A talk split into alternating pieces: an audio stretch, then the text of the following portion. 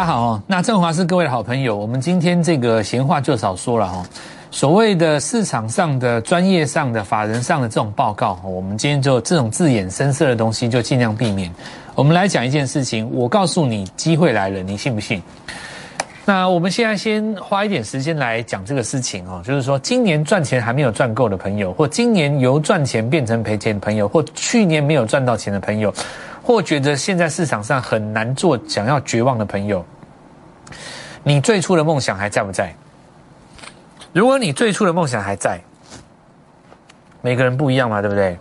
像我们认识一个小陈，他希望买一栋房子，然后跟他老婆搬到新家，这是一个梦想嘛，对不对？像我们认识有一个也是少年出身哦，这个本来是自己在冲浪，后来也收编到我的门下，那现在目前是我的冲锋队长。他的梦想就是那个什么电动车啊，什么 X 什么，好好像是 Tesla 的 X Model。他说什么前面是对前面是对开的门，后面是上掀的了。我我没有看过那一台，我不知道。因为我我我坐 Tesla 哈，我一进去看到那个内装，我就不习惯。我比较喜欢那种，我比较喜欢那种华丽奢华的内装啊。那 Tesla 就是走那种。低调时尚的那种风格，我比较不太，我比较喜欢那种华丽的东西哦。好，那这就是我们看到每个人梦想不同了。那有梦想，我们那边遇到很多这个这两年才进入股市的，有一些是本来在开公司，然后遇到疫情，那进来股市创业；有一些是这个家庭主妇，真的是家庭主妇，你不要看他这样子哦，财力还是很雄厚的。呀，希望这个。好好栽培自己的下一代，然后呢，也建立一个自己的一个生活哦。不要说这个晚上都这个每天下班回来就是这个服务这个老公儿子，对不对？也希望自己能够变成一个有一技之长，在股市能够赚钱的，独当一面哦。现代的妈妈这样也很好。每个梦想不一样，有的梦想是五百万，有的梦想是一千万。你想不想问我的梦想数字？很大哦。但我除了数字之外，我还有另外一个更大的梦想我希望我的学生当中以后可以有人去华尔街击败那些外资法人哦，这是我的梦想之一啊。那我现在告诉各位，就是你最初进入股市的梦想，可能在这边已经丧失殆尽了。比方说，你曾经非常看好航运股，对不对？现在你已经被消磨的信心殆尽了。那你也曾经相信有一些只做电子老师告诉你说，电子股才是王道，航运股会死掉。结果呢，追在高档的电子股这两天死的比航运股还要更惨哦。那这两天货柜三雄没在动哦，事实上都是维持在季线那边，大概已经超过十天了。那很多做电子股的老师在笑货柜三雄，结果货柜三雄这三天不动，自己手上的股票跌的比电子三雄还要更惨，死的更惨的一大堆啊。财报出来以后就一直杀，一直杀，一直杀，一直杀，一直杀，一直杀。然后现在呢不敢讲，为了要掩饰自己的错误，就继续骂货柜三雄。很多，我告诉你，你自己去看那些坚持只做电子的老师一大堆。那投资朋友，我问各位，在这种气氛之下，你的梦想还在吗？股市跟天气一样，你不能够选择它的行情，但是呢，你可以选择你自己的行为，对不对？我现在先来告诉各位，任何一个不理性的沙盘，杀到最后一定是一个超级大反攻，这一点没错吧？所以今天杀到这个地方为止，我们不给各位看任何的资料，我就简单跟各位讲：高价股也杀，电子股也杀，传产股也杀，对吧？财报好的也杀，财报不好的也杀，外资的股票也杀，隔日冲的大户也赔钱。现在连法人的股票，包括本土法人的股票，连投信的股票，跌得东倒西歪，摔得乱七八糟，全线杀盘。这叫做什么？这叫做无差别式下杀。如果你说这是不是一个系统性风险，你又说不出一个所以然来。它并没有国际股市的利空，但目前的盘势，它的确是这样子形成。它就是一个无差别的下杀，一直杀，一直杀，一直杀。投资朋友们，这会是一个正常的状态吗？绝对不是。既然不是一个正常的状态，一定会做出一个报复性的大反攻。而且，我认为这个反攻会比你今年赚到的任何一次行情都还要来得大。因为今年最好赚的那一段行情，就是在第一季的财报五月上旬公布以后，遇到国内的疫情打出一个短底，六月份急涨这一段是最好做的。再来，现在的情形就跟当时一样，杀了一个所谓的半年报，不管好坏，通杀一顿。在这种情况下遇到量缩，对不对？市场上担心当冲心智，你不觉得现在情况跟当时一模一样吗？所以我认为你的机会来了，我让来告诉各位，拾起你当初最初的梦想，再给你自己两个礼拜的时间，跟着我想清楚你要干什么。我觉得这个第一点，找位置跟他拼了。那并不是说。你今天跟义和团一样，脱光了上衣，告诉你自己不怕枪弹，拿了一笔钱，告诉家人说我要跟他拼的，不是这样。你要有规划，你要有纪律，你要有一个行，你要有一个实际的执行执行的一个行动。我们今天就来讲这个。我认为这一波段杀的这么深，你如果能够好好的抓到这个低点，到今年的十月你会开发花结果，因为应该是八月上半旬。杀这个低点嘛，然后下半旬打底，然后九月份个股表现，再来十月份是全面开花。那么这段时间我们称之为双十国庆之前的最后机会哈。先来看一下哦，这个地方五月份的时候杀第一季的季报嘛，那这里是杀半年报。那我们昨天已经说过了，你等它杀完，杀完以后这边就走这一段。那这里有一个不同的地方在于。我们要来解一个新的东西，先讲结论：行情杀到无差别下跌，准备一波大反攻的开始。要抓住这次大机会，要分三次进场。为什么要讲这件东西、这个事情呢？因为这一次的反攻没有那么简单。上一次的反攻比较简单，这一次没有那么简单。那原因在哪里？哈，我们先来讲一下。首先，第一个，那我们来看到。尾盘有拉一个下影线啊，那早盘的时候一度有来测左低嘛，那事实上我们当时说过左右脚，这左右脚很正常，只不过呢要看另外一个东西。首先我们来看一下市场对当冲市井新制度的反应，因为八月二十七号要实施嘛，需要一段时间适应。这个时候最重要是快动作要变成慢动作，因为量能大减嘛。第二个就是说。八月二十七号的当冲市井制度还不是最重要的一件事，最重要的一件事是什么？当冲税率减半是不是延长？假设这个东西不延长，明年就没了，这会影响到台股的长线结构。当冲降税减半优惠年底到期，如果不再延长，到今年底就没了。我们来想象一件事情哦。在台股的历史上最黑暗的一段往事是什么？应该不是国际股市造成的，很多是我们台湾自己人为的。我们就举最近十年内最大的一件遗憾啊，当时那一段时间国际股市非常的好，台股整整浪费了四年的时间，很可惜，那叫做什么？正所税。这段日子以来啊。这个大概是在当时的一二一三一四这几年，你看当时这个成交量低到什么程度，对不对？那正所税最后不了了之嘛，对不对？你们大概知道这段历史吧？前一期的某个政党嘛，提出了所谓的正所税，搞了大概两三年以后不疾而终，对不对？那之后也没再提了，反正政党也换人了，这件事情就没有下文了。那一段时间成交量是这么低的，当时市场国际股市非常好，尤其是美国股市，很可惜台湾当时没有量，真的没有量。好，那也你也不能说完全是这个因素，也有别的因素，对不对？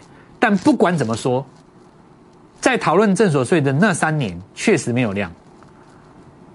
我们先不讲是不是这个因素造成的，我们先来讲没量这件事情。没量的结果就是这样，永远上不去。那个时候的人认为一万点是空想好，我们来看一下量能增加以后，缓步增加以后，到了日均量有到两千，有到三千以后，到了最近当冲盛行，你看这个股价从一万二冲到一万八这段时间，不费吹灰之力，量能有什么不好？有人反对啊，有人在这边批评啊，股市不是赌场哦。那我们平心而论哦，当中有人违约，要怪违约的人，你去怪那种没带当冲的人干什么？那么有的人就说，那你没带当冲，不给你当冲，关你什么事？可是事实证明就是有量啊。你你不可否认就是有量嘛，对不对？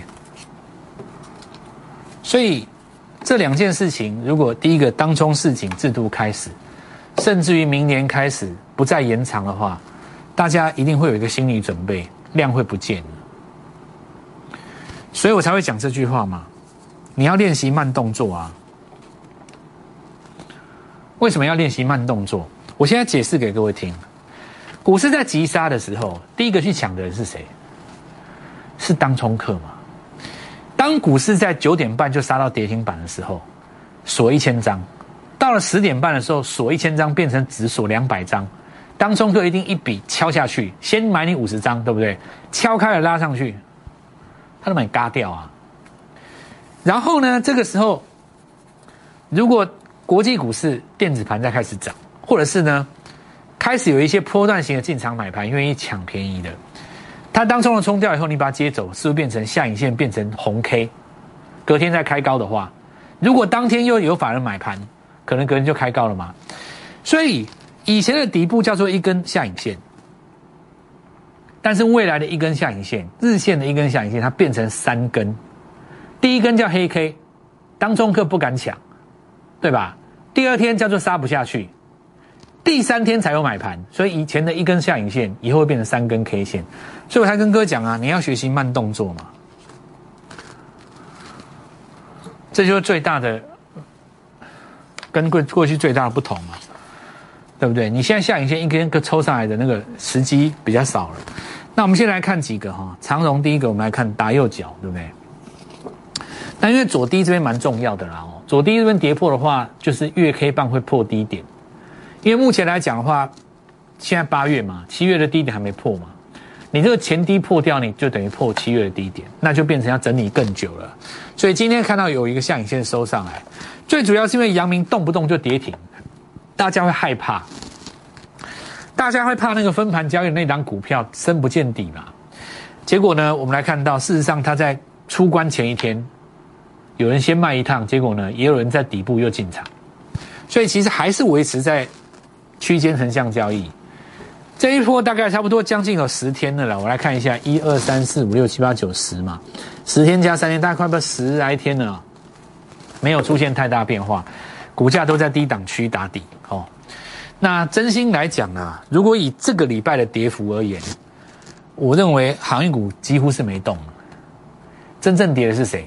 高档的电子，对吧？就是叫，就是坚持叫你。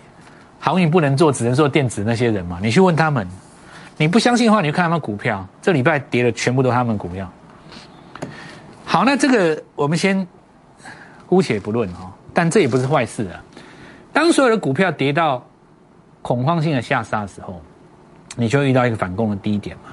那这个时间可能会怎么样形成？先来看这张叫做多空循环图哦。任何股票在急杀的时候都会有反弹，都会有反弹。但这种反弹都不是回升。过去来讲，你可以直接 V 型反转，因为有当冲量，当冲接到大户，这就变成一个 V 型反转。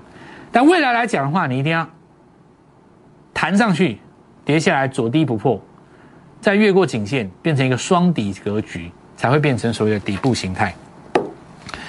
好，那所以呢，我这边也要跟各位讲一下，许多违约交割的投资人，哦，因为。没有注意到自己的风险嘛，造成社会事件，阻碍制度的延续性，害了全台湾的投资人啊！就是这一波很多年轻人冲到太嗨了，那现在市场上有一些反对的声音，把这个拿来当做社会事件在打哦，造成什么投机赌博什么？但是我们也必须要从正面的角度来叙述这件事情。虽然你不能够直接的说，这一定是由。量能造成的，但你毕竟看到了一个台湾历史上最辉煌的股市，对不对？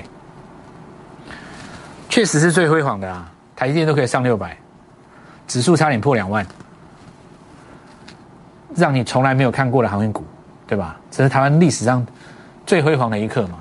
所以未来制度会怎么走，当然我们现在还不知道了。不过我现在可以肯定的告诉各位，就是说量能是一个大变化，所以在我们投资的理论上，告诉各位，在这种无差别式下跌的过程当中，一定是要站在买方去找底部。而且一旦反攻，你会赚大钱。很多的股票跌五成下来，你赚就是一倍。举例来讲，一百块跌到五十块，那叫五十趴。如果你在五十趴的时候进场，反弹回当时的一百块，你会赚整整一倍。融资就是两倍，一百万就是两百万，两百万就是四百万。如果你再用杠杆，可能会拼到六百万。所以呢，要把握这次的时机。但是买点跟买法不像过去这么简单，因为你要面临的是量能。不如过去那么大，因此在这个地方你要学习实战交易。我们的金钱道实战交易有一套完整的系统。我们先进一段广告，稍后下回来。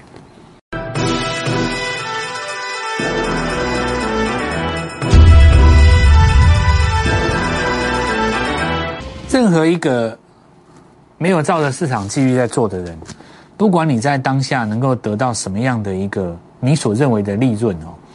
久了以后，总是会有市场来修理你的啦。那我们举个例子，最近大家都在讲隔日冲嘛。其实我认为，大家也不能只讲隔日冲的缺点，对不对？假设说一档股票它锁涨停，隔天开高了以后，它没有错，它冲掉。但这个时候呢，法人接手，第二根再把它买上去，变接力棒，滚量上去，你也不能说隔日冲的人有错啊。那差别只在于说，你量能变少了。隔日冲冲出来的这个量呢，没有人去承接，导致于说呢，前一天追高或当下在隔天开高去追的散户，最后尾盘收到很低，然后呢大骂这些人。所以其实看你在什么角度去讲这件事情啊隔日冲也不像各位所想的这么神通广大，他们有的时候也很辛苦。我举个例子哦，这美骑马，那你看美骑马昨天涨停嘛，对不对？涨停的过程当中，如果你去看。当中的明细成交，昨天我们看到凯基台北买最多嘛，这个地方大概一千多张啊。当然你不知道说这是不是同一个人所为。假如这是同一个人的话，你看哦，他昨天根本没有价可以出啊。因为你看美骑马嘛，他昨天这个位置开盘在哪边？开盘在九三七呀，到最高九五九之间，中间只有两块价差。你如果是昨天进去锁的话，你顶多买在九十四吧，你还能怎么买？昨天就锁住了嘛。今天你看直接开在这个位置九十四下面，你根本出不掉啊。假如说我们这样讲啊，你说一千两百张，一张大概九万块嘛，算一亿好了，好不好？你一亿四下开趴出来，你四趴开下来，你当下不剁，尾盘你就赔一千万呢，一天哦。而且你要想想看呢。这还是用融资下去锁的，这用融资去锁的，什么人会用融资去锁？假如说你真的是隔日冲，我想说你真的很有钱的话，你会给券商那个利息吗？对不对？你砸几亿下去，差一天就差很多了呢。你如果钱真的捉到金山银山，手上几百亿在玩的话，你干嘛用用用用融资？会融资的一定是资金还要运用嘛，对不对？我这句话讲的比较文雅啦。他资金还要运用嘛，所以其实你要看人家这个从这个角度来看也是很辛苦。比方说，我们就以这一把来讲，当然我们不知道这是不是一个人所为。假设是一个人，那一千张是一个人去锁的，他今天如果照几率把它剁掉，大概四五百万跑不掉。一亿的四趴不就四百万？除非那是众志成城，一人十张，那我不知道。但这也说明一件事情，就是说。市场上在这个时间点，大家其实都很辛苦。那每个人在做一件事情的时候，其实有时候会影响到别人。大家不能够光从自己的角度去任意的发言呢，你知道吗？我们认为说说政策应该知道怎么样对台湾股市长久发展下去最好，量能是必要的哦。这一点我觉得再怎么说量能一定是加分的哦。那我们来看一下，就是实际上你有没有影响到这个中长期的走势？不见得会影响到嘛。你这根杀下来，只是回到当时的区间五日均这个十日均线这附近而已啊。昨天晚上你看可以看到，L B 还是在涨嘛？对不对？这就是我说的啊。其实你如果真的去看的话，包括国外的航运股没有这样子拉回的啊。国际的电池供应厂商没有拉这样子拉回的，还在创新高啊。所以你问来，现在回头来看台湾股市，这个情况正常吗？我告诉各位，就是说，它终究有一天要回到国际股市的轨道。那还没有回到国际股市的轨道之前，一定是因为某一些事情市场上还没有厘清。比方说新制上路，大家怕自己不会做，怕影响很大。比方说半年报还没有公布完，大家担心说还会有第二只脚，会有拉第二只刀。那我跟各位讲，这些都没有关系。你只要时间拉长来看，不管你这底部是打两只脚、三只脚，你只要确定无差别的杀盘，最后一定引发一个大涨、报复型的大涨，那就对了。那我就告诉各位，你现在就开始准备了。好，我们来看一下哈。